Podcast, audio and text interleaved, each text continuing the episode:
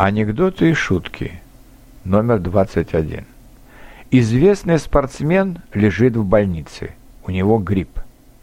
Врач говорит ему, «Мой друг, у вас высокая температура». «Сколько?» – спрашивает спортсмен. «39,5», – говорит врач. «А какой рекорд мира?» – спрашивает больной чемпион.